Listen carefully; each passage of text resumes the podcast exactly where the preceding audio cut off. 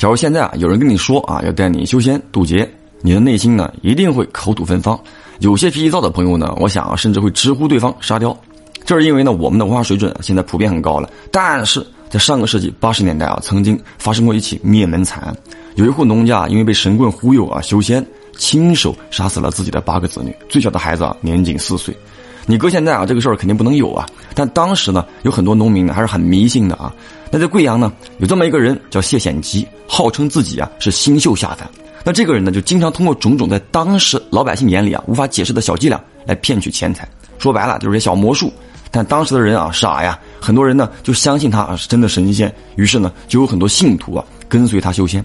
这其中呢，有一个贵阳的农民叫做张胜红，还有一个四川人啊叫张青红。这两个人对这个谢显吉那是佩服的五体投地。两个人呢一起拜入他门下，为了修仙升天啊，基本上赚的钱全都上交给他了。整天缠着这个谢显吉啊，师傅教我几招。那你说这个谢显吉他能教什么呢？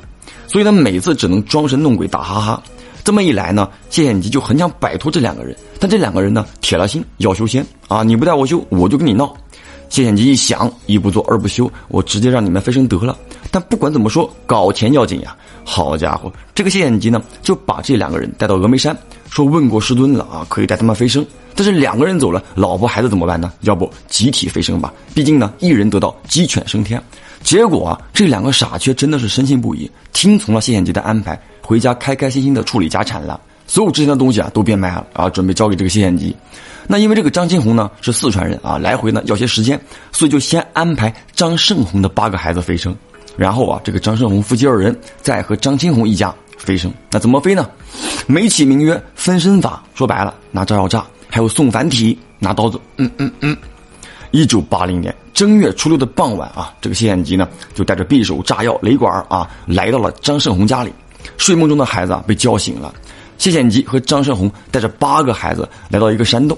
啊，这个就是第一案发现场白杨洞。这个谢显吉呢，让张胜红在门口等着，先领着两个女孩进去了，然后呢，用匕首将两个人，嗯，剩下的六个孩子啊，被带到洞里，围着画有符箓的黄标纸啊，围成一圈，被洞里提前摆好的雷管扎死了。有四个孩子还在哭叫，结果呢，这个谢显吉挨个用匕首招待。那作为父亲的张胜红啊，就在洞外一直等着。心安理得的参与这个杀害自己子女的行动，并且呢，在事后还告诉张青红自己的孩子是如何被送上天的。受害的八个孩子，最大的十八岁，最小的只有四岁。送八个子女飞升之后啊，就到了夫妻二人和张青红一家上天了。用什么方法呢？水遁升天法。阴历正月十四，这个谢显吉呢，将两对夫妻啊领到这个一个比较偏的一个沙滩啊，几个人呢找来绳子和石头，在这个绳子的中间啊套上石头。啊，一边呢拴着张金红的老婆和他六岁的女儿，一边呢拴着张金红和他十岁的儿子。张胜红夫妇呢也照样拴好，整齐的跪成一排啊，就全部都下了水。这几个人啊接连落到水里之后，谢显吉的目的呢也达到了，因此呢松了口气。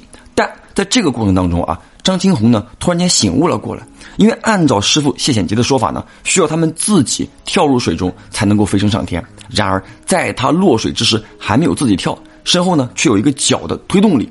很明显是这个谢显吉把他们踢入河中的，他就开始意识到啊，谢显吉极有可能是欺骗他们，目的就是要他们的性命，骗他们的钱财。所以呢，这个张青红啊，在最后关头清醒了过来。那因为这个绳子啊没有绑好，而且落水之后呢，随着绳子逐渐的浸泡而变得松垮起来，他挣扎了几下逃了出来。可是其他人呀就没这么幸运了，就跟随着这个石头啊沉入江河之中了，没能逃上来嘛。谢显吉呢一看这个张金红啊逃出水面之后，开始害怕了。于是开始拿石头砸自己的徒弟张金红啊，下去下去！